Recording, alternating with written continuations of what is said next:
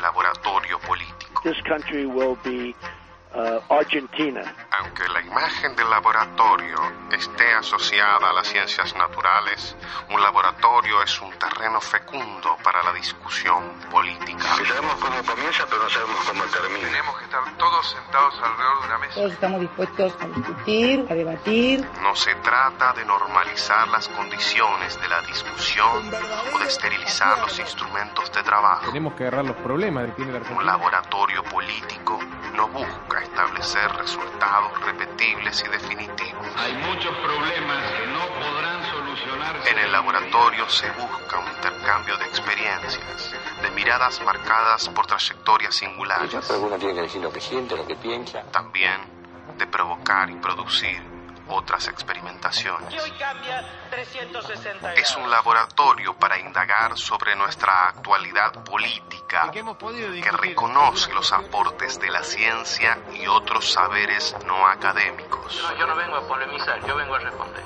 Un laboratorio, ¿por qué no?, que posibilita nuevos descubrimientos.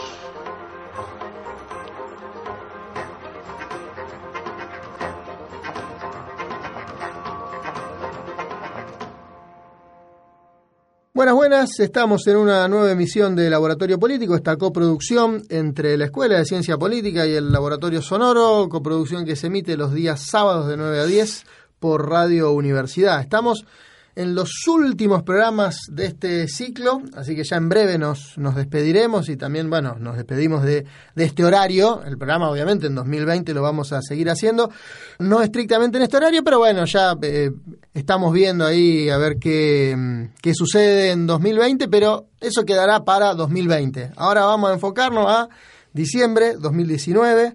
Este es el último programa de eh, Laboratorio Político bajo la era Macri. Así ¿no? es, así es. Emilio Lobalvo, ¿cómo va? Bien, Javier, muy bien. Entonces, para pensar estas cuestiones, una especie de balance del, del gobierno de Cambiemos y balance de, tal vez, algunos otros procesos que se terminan también, porque termina un proceso del Partido Socialista en Rosario, si bien va a seguir gobernando el Frente Progresista, es bajo otro partido. Pablo Hafkin proviene del radicalismo, creó un partido nuevo, no es socialista, y ahí hay un cambio, aunque sea hacia un frente interno.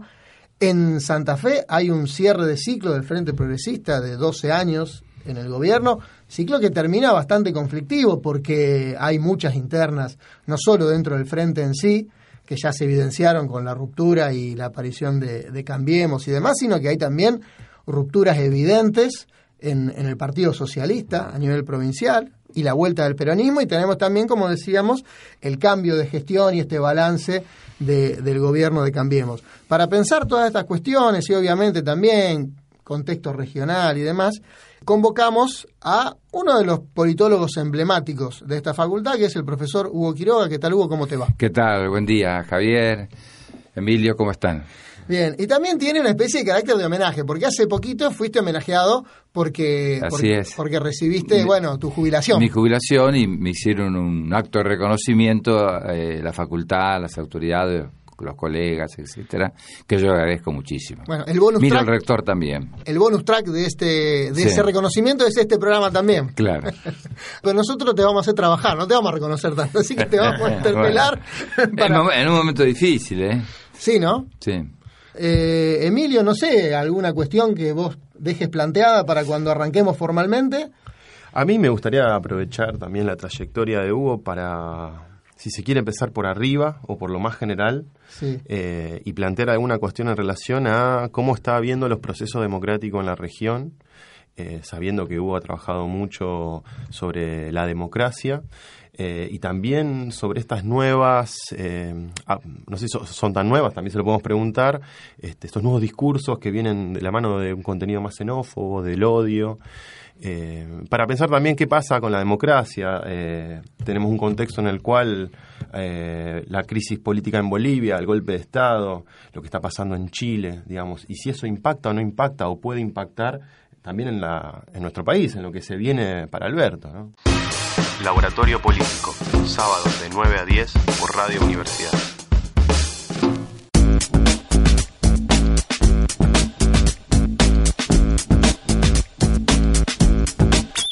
¿Cómo estás viendo, Hugo, digamos, lo que está pasando en América Latina? Evidentemente hay procesos muy distintos y obedecen a, a causas que son de cada país, pero que también si hay, se puede establecer alguna suerte de continuidad regional o de realidad regional, donde creo que la democracia está puesta un poco en cuestión. ¿Cómo lo ves vos? Sí. Bueno, yo creo que la democracia está puesta en cuestión en todo el mundo, en todo Occidente, Europa. El partido Vox en España, por ejemplo. Vox, eh, lo que existe es efectivamente eh, el resurgimiento de un nacionalismo extremo, de la xenofobia, de la islamofobia eh, en Europa, eh, gobiernos dictatoriales muy fuertes en todos lo que eh, los países que integran el mercado la Unión Europea, ¿no? Porque el, avance de la extrema derecha se nota no solo en Italia, ¿no es cierto? Que ya han partido eh, semifascistas, digamos. También hay una derecha fuerte en Alemania, en los países nórdicos también la derecha está apareciendo, Vox en España, y lo que se nota entonces es el surgimiento y cambios en lo que sería el escenario político europeo. También hay cambios en Estados Unidos, porque... Em, ha sido caracterizado Trump como un, hombre populista. El populismo es otro de los fenómenos que eh, se desarrollan de una manera de izquierda y de derecha, de una manera diferente en los distintos países, y en Europa hablan muchísimos se está escribiendo de una manera gigantesca en Europa sobre el tema del populismo. Bueno, mira, te interrumpo la otra vez, leía un comentario de un docente que tuvimos aquí hace un par de semanas, Javier Francé, que él, bueno, está viviendo en España, eh, y decía justamente que por esa caracterización de algunos gobiernos, como el de Trump, como populista, se está volviendo a utilizar el término comunista como algo despectivo y señalador de acusación política. Entonces ya populista como que dice, uy, pará, que si decimos populista lo metemos a Trump, pero Trump no es tan en contra. Entonces vamos a decirle comunista. Claro, que ya es peor. No, pero eh, de todas maneras, eh, el término populista tiene un sentido despectivo. Sí, sí, sí, claramente. Y además ha sido, se utiliza, digamos, de una manera no un poco clara, eh, sin mucha precisión conceptual. Ah. Por eso populista puede ser Trump, por eso populista puede ser, no Macron, por supuesto, pero Salvini de, en Italia también es un populista, etcétera. Entonces, desde el punto de vista conceptual, hay que tratar de eh, efectivamente eh, precisar bien los conceptos, porque si un concepto es tan abarcativo, que va de Trump, eh, pasando por Turquía, llegando a América Latina mm. eh, y otros países de Europa, es un concepto demasiado eh, estirado que no puede precisar bien qué es lo que quiere nombrar, digamos, qué mm. régimen político quiere nombrar. Bueno, los autodenominados libertarios de acá le han dicho populista a Macri. Claro.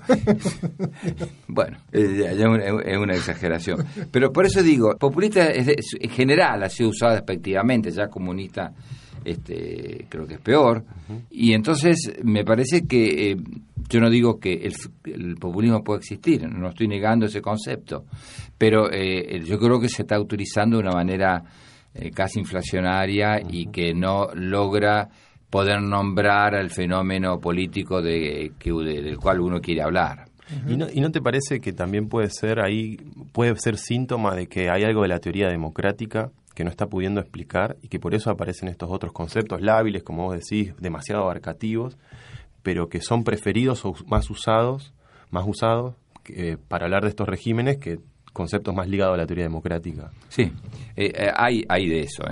Para tratar de contextualizar, yo creo que nosotros vivimos una nueva era política. Hay un cambio de época. Ese cambio de época es muy fluctuante. ¿No? Y ese cambio de época tiene que ver, yo creo, con que la democracia está cuestionada, ha sido, por lo menos la democracia liberal, eh, representativa, eh, electoral, ha sido cuestionada y es cuestionada, y al mismo tiempo con eso se cuestiona el sistema de representación que la sostiene, ¿no? Y los partidos políticos que la sostienen, que al mismo tiempo partidos políticos que más bien tienden y han cambiado de formato, que han entrado en una crisis eh, muy grande, que muchos de ellos cambian de nombre, aparecen partidos nuevos. Tomemos el caso de Macron, que con muy poca experiencia política, en menos de un año forma un nuevo partido llega presidente de la nación desplazando a tercero y cuarto lugar a la izquierda y a la derecha que gobernó durante 70 años Francia. Bueno, aquí estamos ante un cambio de época. Es una nueva hebra de volatilidad, porque la volatilidad no es solo financiera, que es lo que ocurre. No es tampoco la volatilidad del voto, sino también de los sistemas políticos. Entonces son sistemas políticos muy volátiles. Italia es un ejemplo, es muy claro, hay otros en Europa y también empiezan a ser volátiles en América Latina. Las dificultades en, España para formar gobierno. E, esa es otra, otra explicación. Ya no puede, la, socialdemocracia no puede gobernar sola, la derecha, el PP tampoco, aparece Ciudadanos, que es un centro derecha, y aparece Vox, que es la derecha extrema, digamos. Ahí hay cambio de actores políticos, nuevos actores políticos, que evidentemente están incidiendo en el sistema político y lo están reconfigurando el sistema político. Ya no hay un sistema político bipartidario. Entonces, la emergencia de nuevos actores, en un clima cultural, político muy diferente, de ascenso, sobre todo en Europa, de la xenofobia, de la, del nacionalismo extremo, ¿no? de la expulsión de la inmigración. El inmigrante es un bárbaro, es considerado un bárbaro, ¿no? Al que dejan morir en las orillas de un país, en las costas de un país. es esta la situación que se vive en el mundo.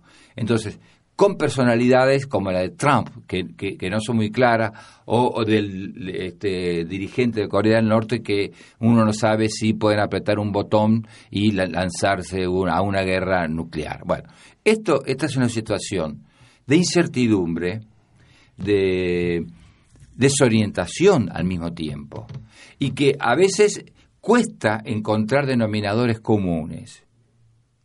Hay elementos sí que son comunes, pero un, una línea comunicante es difícil. Y yo encuentro una, que es lo que yo llamaría filosofías del antiliberalismo.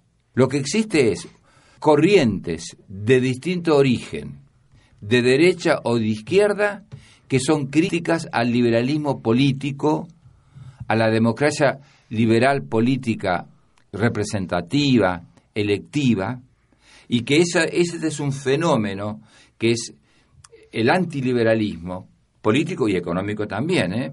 pero político, que está expresado en derechas e izquierdas que a lo mejor no tienen puntos en común, pero sí que tienen un enemigo en común que es el que es el liberalismo. Es algo parecido, a ver, a lo mejor estoy diciendo un anacronismo absoluto, pero eh, eh, a lo que pasaba en la época de entreguerras, entre la Primera y la Segunda Guerra Mundial, donde, bueno, el, liberalismo estaba cuestionado y lo que permitió, por ejemplo, no sé, el ascenso de Hitler.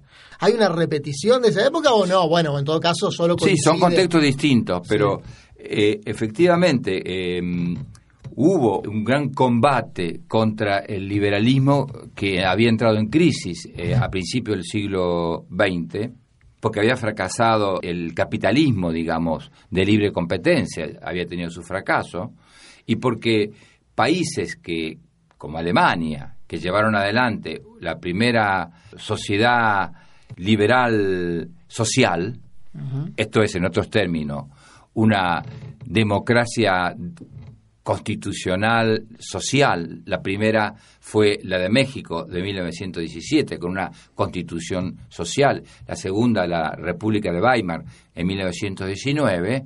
Y hay ahí un intento que no duró mucho, pero de una república liberal democrática que era frágil, que era débil, que tuvo una gran crisis económica, la hiperinflación más grande que se conoce en la historia de la humanidad en 1923. Y todo eso permitió que efectivamente surgiera Hitler en 1933. Pero hay efectivamente un liberalismo muy frágil, político me refiero, económico también había fracasado, que es atacado por fuerzas más bien totalitarias, como puede ser el propio régimen ruso, ¿no? Y, el fascismo y el nazismo. Ese denominador común de filosofía del antiliberalismo, ¿la ves también en, los países de nuestro continente? algo hay. Eh, yo creo que el fenómeno de, esta filosofía del antiliberalismo es casi eh, se extienden en Occidente. Yo creo que este cambio de época tiene ese componente, tiene otro, pero ese componente es, claro, ¿no? De, del antiliberalismo político, ¿no? Que se puede expresar en versiones muy, muy distintas, pero que a lo mejor pueden ser frentes, corrientes, partidos que se declaran populistas, pero que básicamente son antiliberales. O sectores de izquierda, partidos que no se dicen o no se definen como populistas, que pueden ser de origen trotskista, maoísta, no importa, pero que también son antiliberales políticos. Y eso existe en América Latina también. Yo creo que esto es eh, lo que está circulando eh, en, la, región, lo cual no quiere decir que esto eh, permanezca mucho tiempo, no, no, sé el curso que va a tener, porque justamente la volatilidad, la, era que en la que vivimos, o la época que vivimos de la volatilidad tan grande, que no podemos, alcanzamos a, pensar en lo que está sucediendo en el momento cuando ocurre un fenómeno nuevo. Es decir, apareció Chile. Nadie se imaginó que en Chile, que hacia afuera era la mejor democracia, el país más ordenado del punto de vista institucional, el país que era un ejemplo para eh, una economía eh, liberal de mercado. Sin embargo, de repente hubo un estallido. Después siguió Colombia, antes había estado Ecuador, este, hay una dictadura militar en Venezuela, un golpe de Estado en Bolivia. ¿Cómo pensar esa realidad? Desde eh, es tan veloz, están tan acelerados los, los acontecimientos que es difícil establecer grillas conceptuales que puedan comprender esta variedad de fenómenos. En el Laboratorio Político de hoy, el penúltimo programa del ciclo 2020, estamos junto a Hugo Quiroga, haciendo una especie de balance del año, pero también en un contexto internacional y regional, que es un poco lo que, lo que estuvimos haciendo hasta recién. Y nos acompaña, bueno, como docente invitado, Emilio Lovalvo. Hugo, en este contexto de, como decimos, de volatilidad, que no es solamente una volatilidad del voto, de fluctuación de los ánimos. Digo, porque ah, tal vez esa es la continuidad que se me ocurre pensar, ¿no? Donde en este momento nada parece estar eh, fijo, ¿no? ¿Cómo, ¿Cómo pensar lo que pasa en la Argentina? Porque uno podría decir, bueno, si vemos este Chile, por poner las grillas con las que estábamos pensando hasta hace poco el continente, ¿no? Vemos Chile de un lado, el ejemplo de Chile como ejemplo exitoso, y el ejemplo de Bolivia como ejemplo exitoso, ¿no? Eh, sin embargo, las dos realidades en poco tiempo colapsan, digamos. ¿Cómo pensar en eh, nuestro país, donde parece haber, a, diferencia de, esos procesos, si se quiere, una salida de este último gobierno y una entrada del nuevo gobierno en términos de una suerte de victoria de la representación política. Digamos, ¿Vos coincidirías con eso? ¿Hay una suerte de continuidad de la representación democrática en la Argentina, a diferencia de los otros países? Y nada, ¿cómo, cómo, cómo vos ves este proceso que se está dando en nuestro país? Sí, efectivamente, eh, más allá de que eh, también acá en Argentina hay un malestar eh, con la representación y disgregación del sistema de partidos, disolución, yo diría, de las identidades políticas masivas. Sin embargo, eh, la Argentina, eh, si uno mira alrededor, y, justamente lo que vos has mencionado, Chile, Bolivia, etcétera, la Argentina ha podido en estos años mantener el, ingrediente o el componente fundamental de la democracia, que es la, su legitimidad. Su legitimidad a través de las urnas. ¿no? Eso no quiere decir que la democracia se agote con el voto, para nada. Es el punto de partida, nunca el punto de llegada. Pero evidentemente la Argentina ha podido sostener desde 1983 hasta el presente, con altibajos, ¿no? Con altibajos, presidentes que se han retirado antes de tiempo, pero ha podido sostener esa legitimidad democrática que no, creo que hay que valorarlo en un orden político institucional como la Argentina, que desde el 30 hasta 1976 tuvo seis golpes de estados, seis, y eh, además dos gobiernos, el de Frondizi y el de Ilia, sujetos y controlados por el poder militar. Entonces, que del 83 en adelante hasta ahora, con todos los altibajos, y en la situación actual, en un contexto difícil en la región, que hoy haya un proceso de cambio de gobierno en términos, yo diría, pacíficos. Eh, me parece un mérito de la sociedad, la sociedad ha aprendido, creo que el 2001 fue una enseñanza, la dirigencia política también ha aprendido, yo no digo que tengamos la mejor dirigencia política en absoluto, pero me parece que se está haciendo un, hay un proceso de transición que nos está diferenciando de Chile, de Colombia, de, hasta de Perú, ¿no?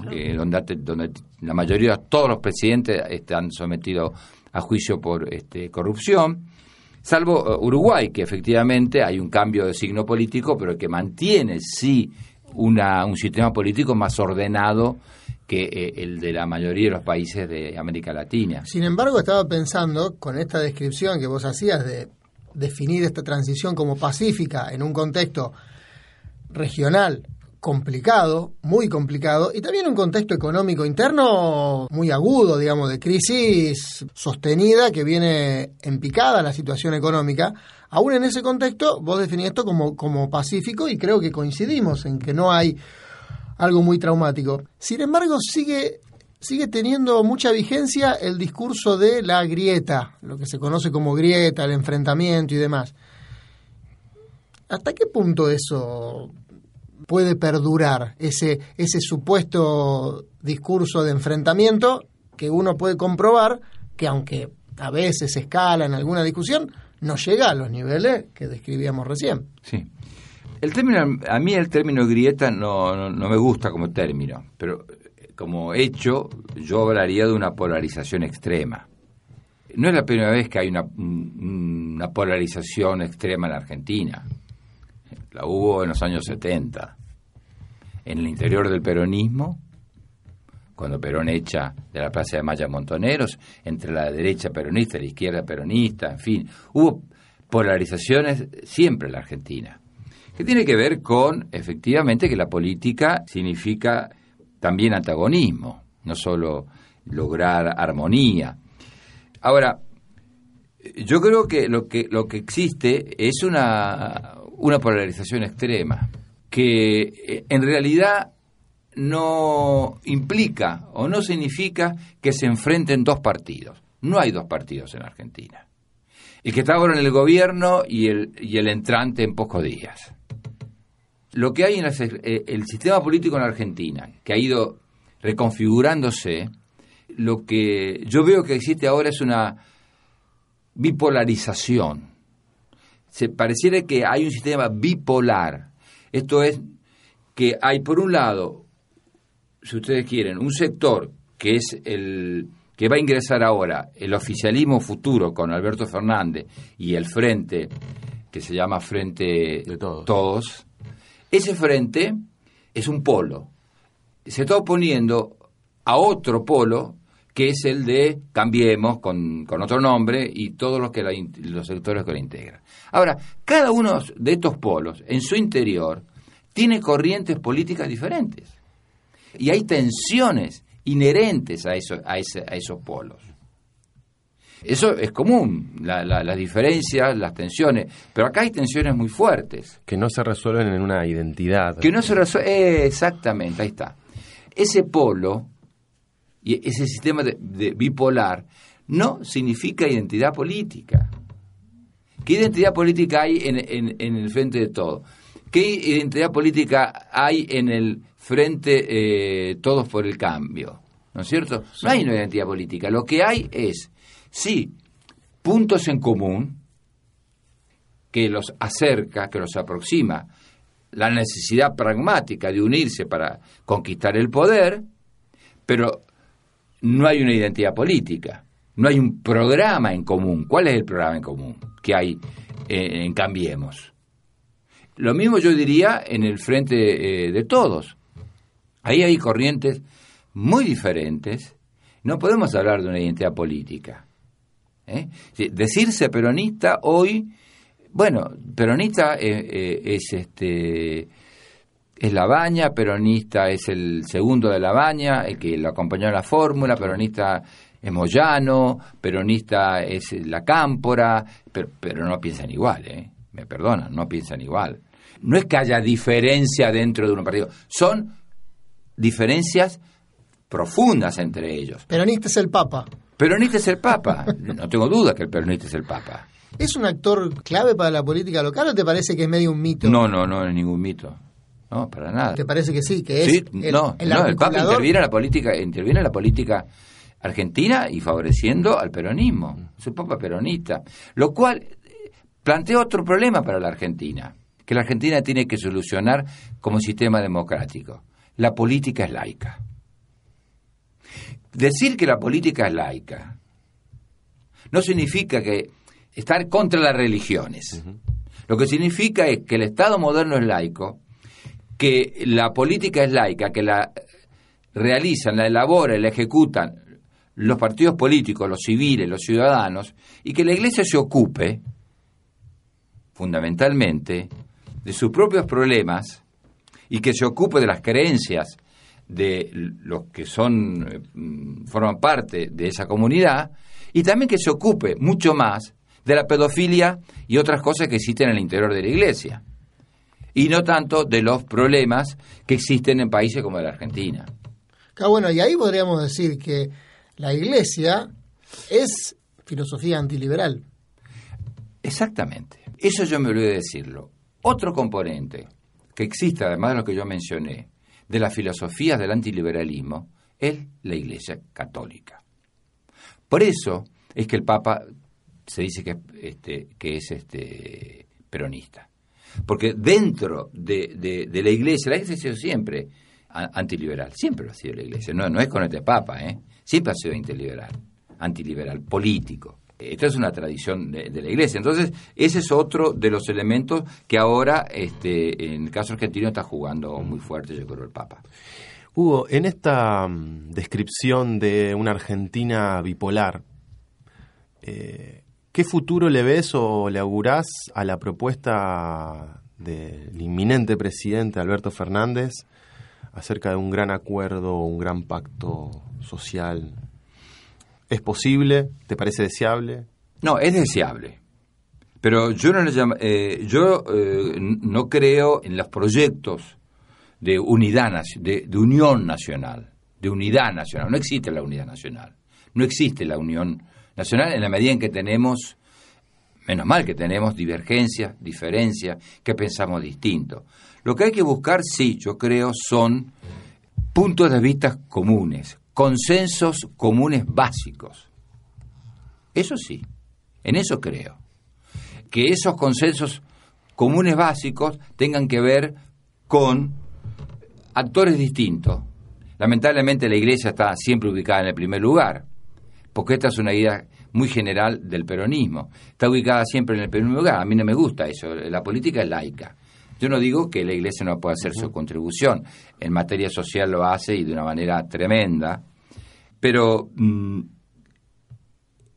ni hablar de este, los evangélicos en Claro, México, eh, en Brasil, que este, tiene- ocupan cargos públicos y, y vamos a tener un evangélico presidente en alguno de esos países. Claro, bueno, es, eso sé que justo te iba a, a- a decir.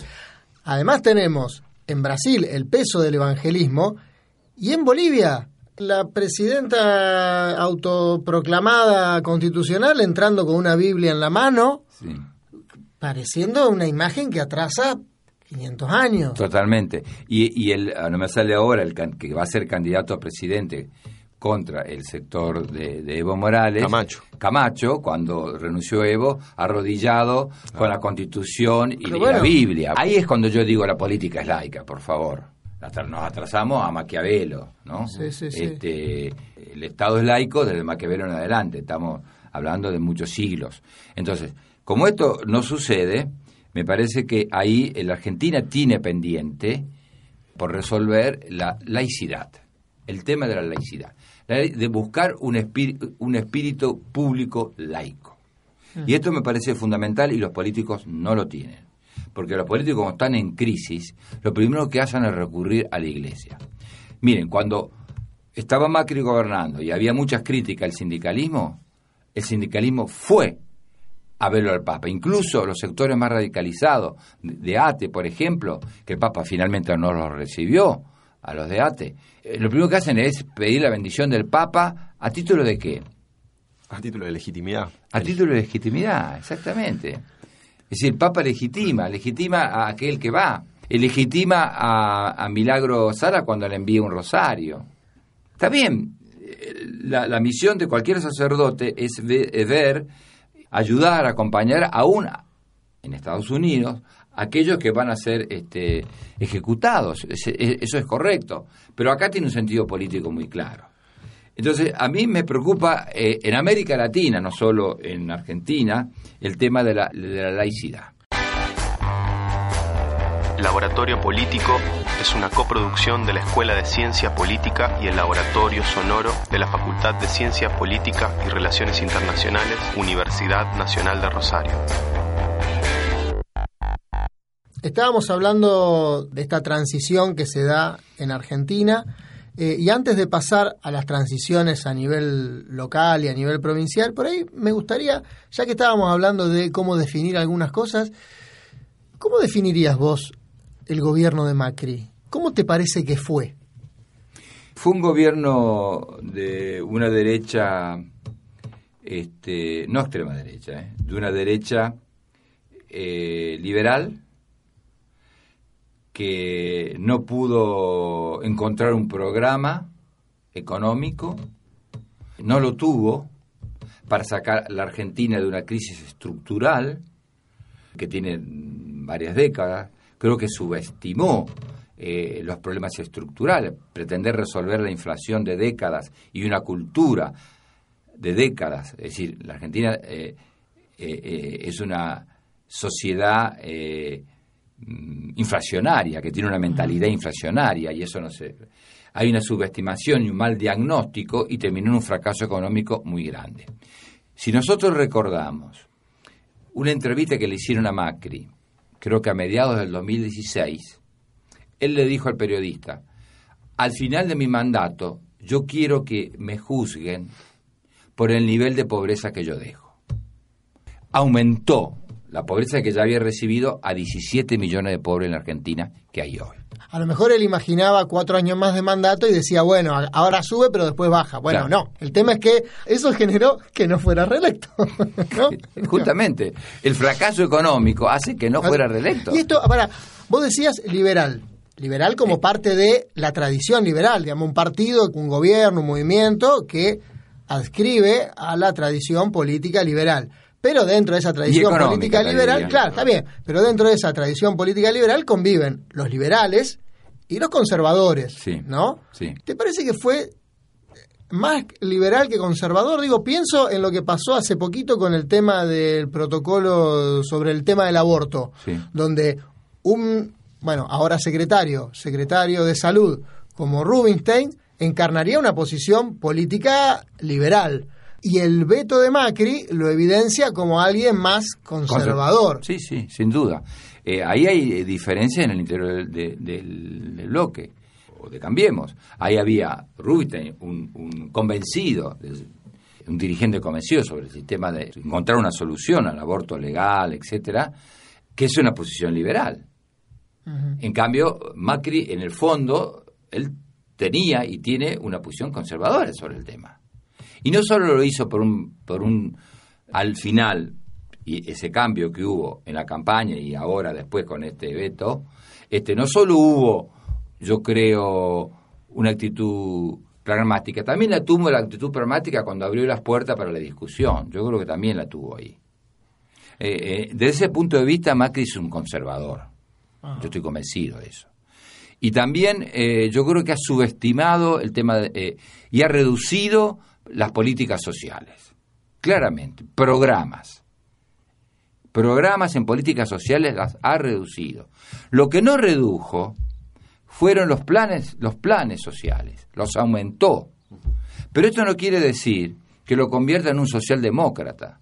Lo que Macri trataba, estaba tratando de hacer es cómo contener a esos millones de argentinos que no tenían trabajo para que no efectivamente no hiciera no hubiera una explosión social y él tuviera que irse a su casa.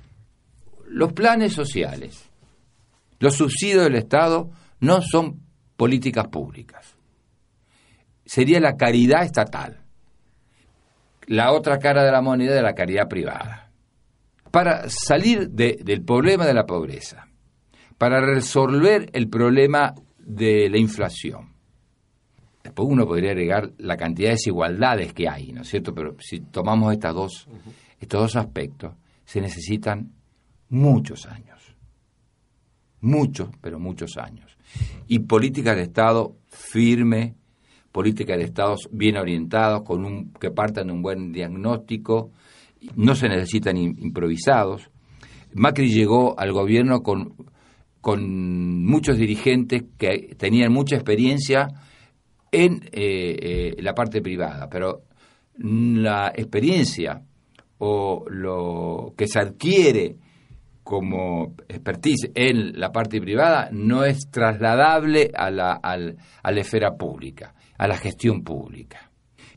Y además me parece que a nivel personal, pero esto no, esto no, lo, puedo, no lo puedo explicar, eh, no lo puedo fundamentar.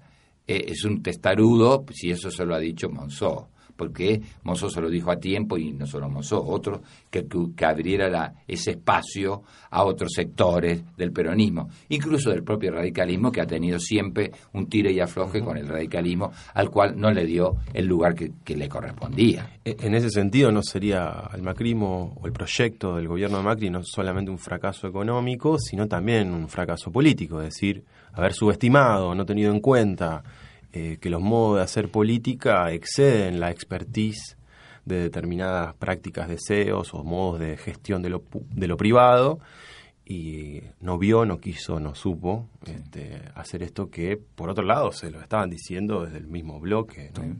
Es decir, Macri vino a cambiar la política en Argentina. Como todos los presidentes. Como todos los presidentes. a cambiar la política argentina, la política va a ser diferente. Se van a acabar este, todo lo que sean lo- los trueques en política. Vamos a gobernar de la manera más amplia para todos. Ahí fracasa también. Claro.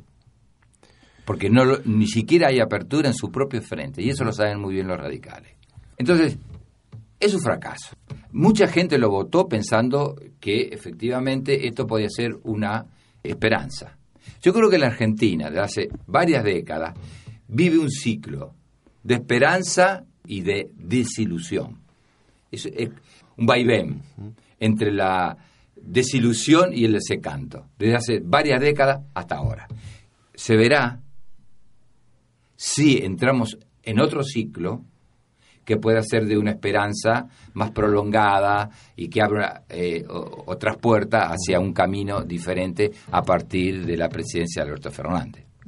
Dejando de lado la cuestión nacional estricta. Y a nivel más cercano, ¿te parece que hay esperanza o, desilusión, tanto a nivel provincial con la salida del Frente Progresista y la vuelta del peronismo, esta vez de la mano de Perotti, y en Rosario, con el cambio de signo hacia adentro del Frente Progresista? Bueno, el, eh, también eh, Perotti eh, con su frente tiene sus internas, ¿no es cierto? Sus propias internas. Yo creo que tiene dificultades. Como van a tener dificultades la mayoría de los gobernantes de, la Argentina, como el propio Alberto Fernández, porque tiene que empezar a resolver lo que Macri heredó de Cristina y sumado más lo que heredó de este, del propio Cambiemos. Hay una, una Argentina en una situación de, difícil. Ahora, Perotti recibe un Estado mucho más ordenado. Él tiene una ventaja. El Estado provincial es mucho más ordenado que el que le deja Macri a Fernández. Entonces, Creo que pública. Perotti no está diciendo públicamente lo mismo, más allá de esto. que No, no, él no lo dice. Eh, él no lo dice y no lo va a decir. Porque él, si fracasa en términos económicos, eh, le va a echar la culpa a. Claro. eh, siempre. siempre. Y, y, y- y aunque no lo diga, este, aunque no diga nada, va a decir que todo es un éxito de él. Y eso lo diría cualquier político. Eso, pero objetivamente uno puede decir que No, yo que, no, más es un estado ordenado. mucho más ordenado, sí, nada, sí. nada que ver. Este, pensemos en la provincia de Buenos Aires, por favor. La provincia de Buenos Aires, más allá de, de las buenas intenciones de María Eugenia Vidal, eh, tiene este, problemas tremendos. La pobreza, el centro de la pobreza está ahí. Entonces, eh, bueno, eso es claro. Lo que creo que es un estado mucho más ordenado hay sí un problema grave, que es el problema de seguridad. Que este es uno de los grandes problemas que tiene que enfrentar este Perotti. Porque además se piensa, y hay ya como una suerte de sentido común que dice que Santa Fe y Rosario de manera en particular es una ciudad copada por el narcotráfico, etcétera, etcétera. O, o la provincia, eh, en la provincia del narcotráfico, eh, el crimen organizado no tiene, este, no recibe la respuesta necesaria. Yo diría tanto de a nivel policial, por tanto tiene que ver con el gobierno, y, y a nivel de la justicia provincial. Pero hay, hay, cuidado, que hay temas ahí como del, el del narcotráfico corresponden a la justicia federal, ¿eh? que es de la jurisdicción de justicia federal. O sea que no, no, no podría pensar en un escenario complejo de, de Perotti, no sé, no, no, no quiero hacer pronósticos. Lo que sí veo temas, temas como este de seguridad, que es muy grande, y que quedan muchas obras en la provincia. Hay eh, cosas muy buenas en la provincia. El sistema de salud es extraordinario. Y eso lo dice la gente, ¿eh? y vienen de otras provincias a, a tratarse en el sistema de salud pública. Y yo también diría que en educación, lamento que no se haya aprobado una muy buena ley de educación que este, se hizo en la, desde el gobierno de Lipchi, lo hizo la ministra, eh, no se pudo aprobar, pero bueno, mm, se verá. Creo que mm, Perotti este, expresa más bien un sector más eh, conservador del peronismo.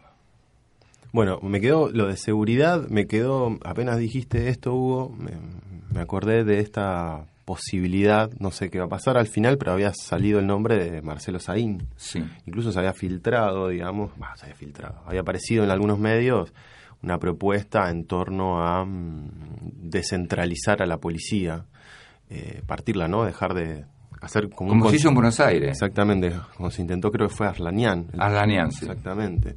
Este, no sé si tenía una apreciación sobre eso. Digo, porque también esta idea de que como Perotti representaría un sector más conservador, y también por la campaña anterior de Perotti, no la última en la que gana, sino en la que pierde, eh, las elecciones anteriores, eh, Perotti había hablado de, bueno, no de mano dura, algo así como de mano justa, ¿no? Claro. Ni, ni blanda ni dura, justa.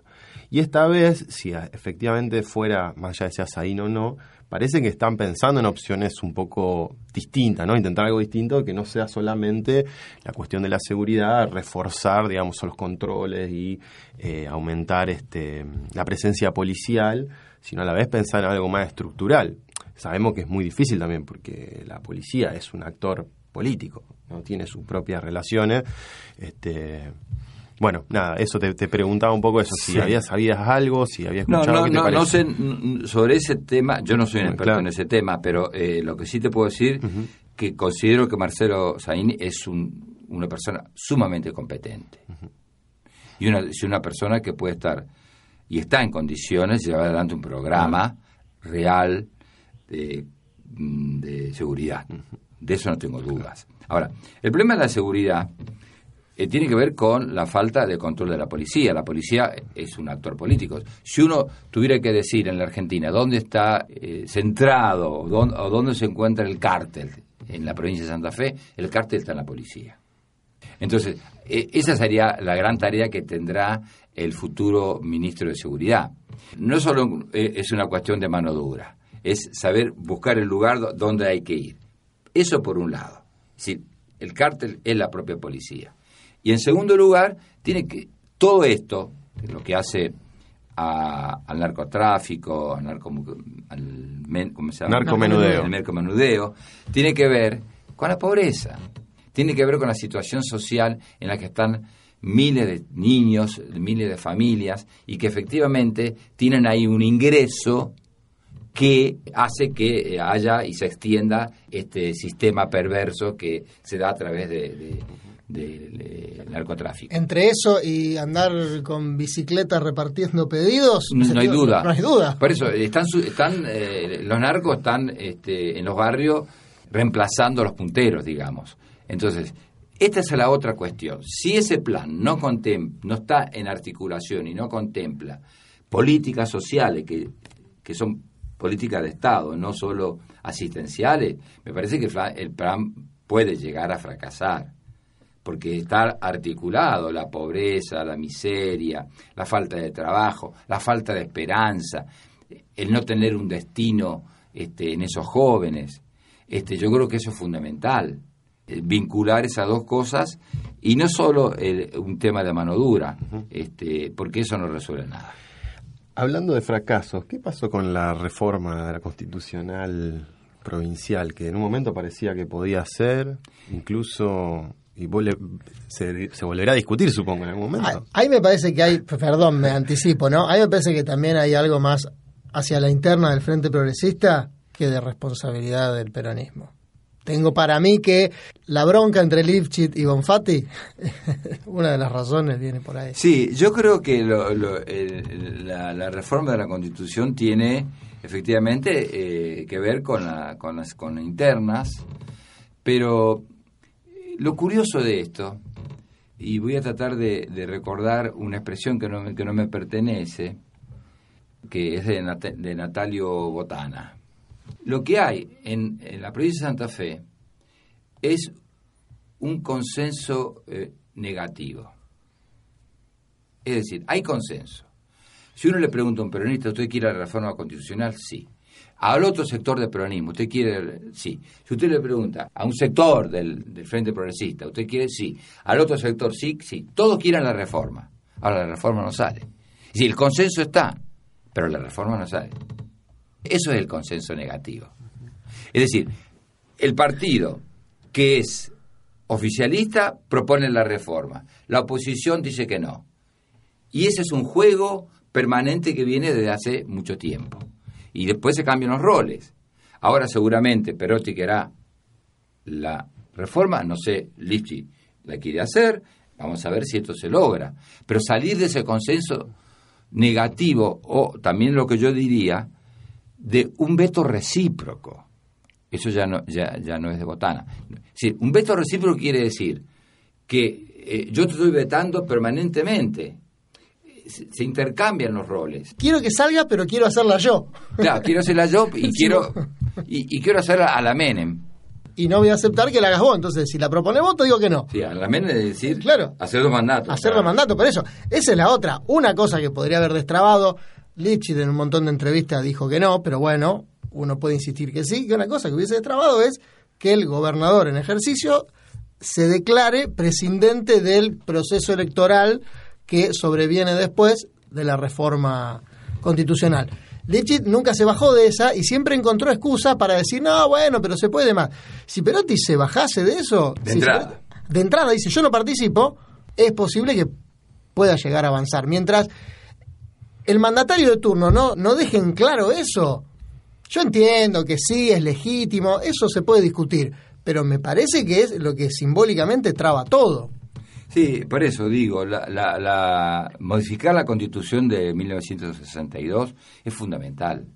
Es una constitución que retrasa retrasa absolutamente. No solo porque tiene un artículo 3, creo, que habla de, que se sostiene el culto católico. No, no, no, lo digo por eso. Porque, pero hay cantidades de derechos fundamentales, humanos, este, que no están contemplados en la, en la este, Constitución del, del 62 y que sí lo contemplan en el 94. Pero hay otras cosas más avanzadas que surgieron como pactos internacionales y convenciones internacionales después del 94 que deben ser incorporadas en una constitución provincial. Acá hay que pensar en el bien común, en el interés general, y no hay que pensar en intereses personales y en intereses partidarios. Estamos en este penúltimo laboratorio político del ciclo 2019 junto a Hugo Quiroga haciendo un balance bastante completo sobre la política actual y mm, dejamos para el final lo más cercano, que es lo que pasa en Rosario. ¿Qué reflexión final se puede hacer sobre el ciclo del socialismo que termina, pero que como frente se renueva? Sí, termina el ciclo del socialismo que, que eh, eh, desde un punto de vista, que eh, fue el partido dentro del frente que siempre eh, puso, colocó al Ejecutivo. El nombre del Ejecutivo, el intendente o intendenta, era del Partido Socialista.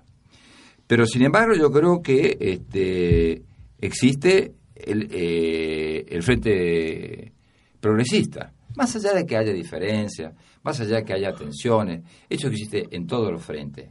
Eh, eh, no hay este, ciudadanos virtuosos, no hay dirigentes políticos virtuosos, no hay partidos virtuosos. Entonces, hay que dejar en claro es que yo creo que Hapkin es un eh, miembro del, del Frente Progresista y que va a gobernar en ese no, eh, desde ahí. Él no ha dicho lo contrario. Podrá decir y tiene sus quejas con respecto a la municipalidad, si efectivamente este, eh, tiene más deuda o menos deuda, que si están los contratados o los no contratados, lo que leemos nos dieron todos nosotros. Eso es innegable. Pero eso no quiere decir que no vaya a gobernar como Frente Progresista. Lo que hay que hacer ahí, efectivamente, es encontrar las zonas en común, en donde hay acuerdo. Que eso es lo que tiene que tener un frente. Buscar los puntos básicos, las zonas en, las zonas en común y ahí gobernar de manera... Y después mostrar las diferencias. No hay que tener miedo a mostrar las diferencias en el interior de un frente. Porque existen. ¿No? Existen. Y, y no acallarlas. ¿Qué, ¿Qué fue lo que hizo en gran parte Macri? Que buscó acallar, qué sé yo. Luego tenemos las declaraciones de Monzó diciendo la culpa no era del, de, del ministro de, de Peña. La culpa era de Macri. Una personalidad que dirigió la Cámara de Diputados como pocos, que cuando se despidió de manera unánime, se levantaron todos para, para eh, aplaudirlo, bueno, eso, eso, eso hace a, a, un consenso, no quiere decir que todos sean, eh, ahora va a salir el partido de Monzón, no quiere decir eso. Bueno, sin embargo, este, ahí tenemos un ejemplo, que yo lo decía antes, de cómo la falta de visión, la falta de amplitud política coadyuva a los fracasos. Bien, bueno, eh, Emilio, hable ahora o calle para siempre. Eh, estoy muy conforme. Creo que hemos pasado. hemos hecho un repaso. Es un mucho, repaso exhaustivo. Es como ir a rendir. sí, sí, sí, Claro. Eh, Vimos todas las unidades. sí, claro. Bueno, en vez de un par de, unidades. Claro, este, Claro, todo, arra- todo. arrancamos por el mundo y terminamos acá, ¿viste? Claro. Hicimos, ¿viste? Como esas, esas cámaras que arrancan el espacio y terminan en el lugar chiquitito donde uno está. Esas cámaras satelitales que hacen cenital en un lugar. Bueno, así fue el laboratorio político de hoy. Y nosotros, bueno, te agradecemos mucho, Hugo. No, a ustedes, a, Te- a vos, Javier te y Emilio. Te hicimos trabajar. Profesor, sí, Ya- ya- ya en este- pensar temprano. Va, tan temprano no es, pero... En estos sí, primeros días de jubilado yo ya Sí, ya como jubilado Ya te me levanto más tarde. claro. Bien, bueno, nosotros entonces nos reencontramos el sábado próximo, que será el último programa del ciclo 2019 Laboratorio Político, donde nos vamos a despedir también con otro invitado de lujo, el profesor José Carlos Chiaramonte. Eso será el sábado que viene. Ahora nosotros nos despedimos hasta ese momento. Chao, gracias. Chao, gracias a ustedes. Laboratorio Político es una coproducción de la Escuela de Ciencia Política y el Laboratorio Sonoro de la Facultad de Ciencia Política y Relaciones Internacionales, UNR. Producción, Emilio Lobalbo, Florencia Paz, Verónica Crescini. Conducción, Javier Acuña. Coordinación General, Gabriela Benetti. Laboratorio Político, sábados de 9 a 10 por Radio Universidad.